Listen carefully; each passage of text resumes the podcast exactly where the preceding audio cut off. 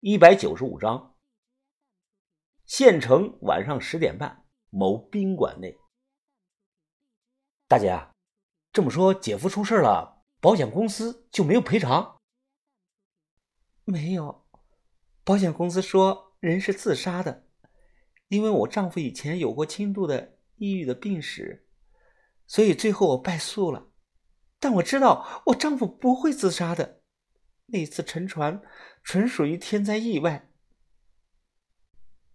之前我们家做海鲜生意，收益也是不太好，家里过得很是拮据。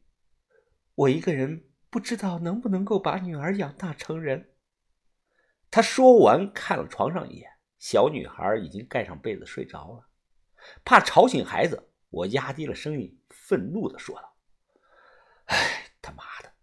保险公司太他妈不像话了，人死了一分钱都不给，这摆明了是看你们孤儿寡母好欺负啊！这，他叹了声气，说：“事情都过去了，现在不想再提起了。”这女的虽然过了三十，带着娃，但无论是外形、身材，还有举手投足间的气质都很不错，尤其是和人交谈是落落大方、礼貌有加，给人的感受是受过高等教育、贤妻良母型的。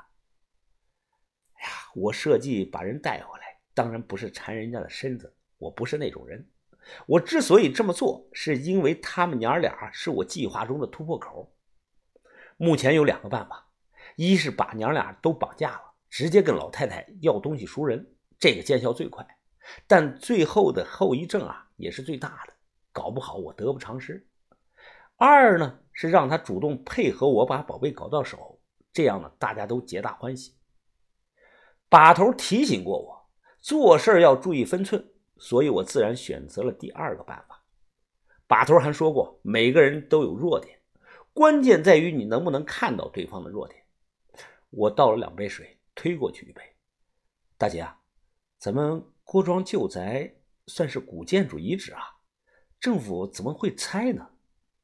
哼，他冷哼了一声，在他们眼里就没有什么古建遗址。他们眼中只有城市建设和经济发展。要不是奶奶和贾爷死活不愿意搬走，我们郭庄早就被拆成废墟了。唉，我摇了摇头。所以你心里就天天盼望着老头老太太赶紧死了算了，对不对啊？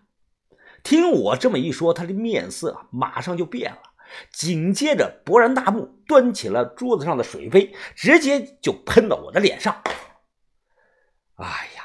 随即他起身就想抱着孩子离开，我一把扣住了他的手腕，他奋力的挣扎，大声说：“你放开我，放开我！”我将他拉回来，一用力推倒在了椅子上，随后我抹了把脸上的水，笑着看着他：“大姐，你怎么突然气急败坏了？是不是被我说中了？”他脸色发白，不吭声。我靠近看着他的眼睛。只要老人死了，郭庄就能顺利的拆迁，到时候肯定有一大笔的拆迁款到账。从法律上来说，你女儿还小，你就是这笔钱的唯一合法继承人，对不对啊？他眼神恐惧的看着我，胸口不断的起伏。呵呵，所以啊，大姐，你心里天天想的是老东西怎么还不死呢？你赶紧得癌症死了算了，对不对啊？他捂住了耳朵，别说了，别说了，我求求你，你别说了。眼看着他的精神防线几乎是崩塌，这个时候我一把抓住他的手腕：“大姐，别哭。我这么说吧，你以为那个老太太是什么好人吗？大户人家最是无情，老太太眼中根本就没在乎过你，她只在乎她的小书包，她的孙女儿。”那是她儿子的女儿，是他们包家血脉的延续。你一个异性的外人又算什么呢？他看着我，嘴巴慢慢的张大。我说的这些啊，都是实话，大姐。所以啊，你不能仁慈，你一定要为自己争取利益，为你和你的女儿将来考虑考虑。如果你自己办不到，就需要找一个有能力的男人来靠着，对不对啊？这个人呢，就是我。我指向自己。他紧抓着我的手，过了好几分钟，才结巴的说道：“我我要怎么办呀？我打了个响指，呵呵，简单，和我合作。我们只有合作才能共赢。哎，首先啊，大姐，你现在肯定能猜到了，没错，我不是你们包家的什么远房亲戚，我姓向，叫向峰，是一名古董商。哎，大姐啊，你知不知道你们包家啊有几样过去宫里赏赐的传家宝？什么传家宝？我从来不知道啊。呵呵，所以说啊，老太太自始至终就没在乎过你。我敢打赌啊，你丈夫他肯定知道这件事儿。你丈夫死后，老太太宁愿把东西深埋在地下，也不愿意传给你，这就是现实。老太太啊，现在之所以每天还对你是笑脸相迎的，那是啊，她只希望你能把孩子养大，替他们包家续上香火。她听了，咬着牙：“嗯，我知道，我心里都清楚。以前跟我丈夫回去，他都没让我上桌子吃过饭，说我应该待在厨房收拾，说我只能等丈夫吃过了才能吃。还有。”往年的清明祭祖，他也排斥我，说等我生了二胎，生了儿子才有资格拜祖宗。我当初嫁给他儿子，就不是为了图什么。这么多年，我兢兢业业，处处小心，事事伺候，如履薄冰。哎，可我到现在什么都没有得到过，连最起码的尊重都没有。我听后叹了声气。他说的应该是真的。包家是过去康定最大的郭庄之一，年挣大洋超过百万，这可不是小地主，是真正的大户。包老太太半只脚从旧社会走过来，她的价值观自然也停留在那个时候，并且是根深蒂固，无法改变。谈及自己的痛处，她也不再叫奶奶了，改口了。你说老太婆她手里有传家宝？是什么样的？如果我帮了你，你能给到我什么好处呢？哎呀，我没见过实物，但推测啊，可能有三件：一件是玉器，一个还有是银牌子，还有一幅画。至于你帮我有什么好处啊？你听着啊，我给你一百万，这一百万到手后，足够你们娘儿俩以后的生活了。而且之后啊，郭庄拆迁了。拆迁款也全是你的，嗯，听起来不错，但要我怎么相信你呢？你怎么能证明你说的这些是真的呢？呃，这样吧，你你给我一个卡号吧，明天我先往你的卡里打上三十万，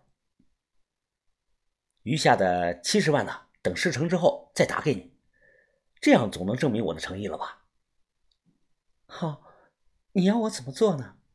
我看了一眼趴在床上熟睡的小女孩，在她耳边小声的说了几分钟的悄悄话。她听后犹豫了，我真心的劝道：“大姐啊，你就听我的，别有什么心理负担。你做了这么多年包家的媳妇，连最起码的尊重都没有得到，你还犹豫个什么呀？一旦得到了这笔钱，就算你以后不找男的，你和你女儿也可以生活的很好啊。别说了，我答应你。”我心里暗喜，说：“那咱们喝一杯，庆祝一下。”两杯白酒下肚，大姐脸上不自然的浮现出一抹的红晕。她撩了撩头发，眼睛水汪汪的看着我：“我们是孤儿寡母，也没什么本事，你不会骗我们吧？”我当即指着天发誓：“大姐，我只想和你合作，咱们各取所需。如果我骗了你，我向风出门就被车撞死。”天打雷劈，不得好死！他挡住了我的嘴。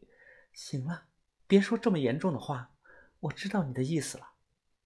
或许是醉酒的原因，他看着我，轻声的说道：“大姐，我虽然年纪比你大不少，但但大姐什么都会。大姐也喜欢有能力的男人。如果你不嫌弃……”说着说着，他右手慢慢的移到了我的胸口上，按着不动。我感觉浑身的燥热，胸口像蚂蚁在跑啊，有些心动啊。短短几分钟，脑海中同时出现了两个声音在说话。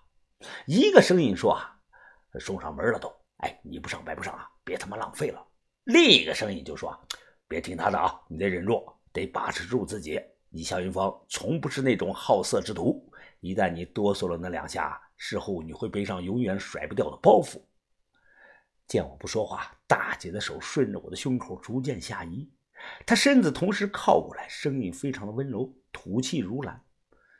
就像你说的，不要有负担，各取所需。我好几年都没碰过男人了，我心里也想的，我们可以只走进对方的身体，不走进对方的生活。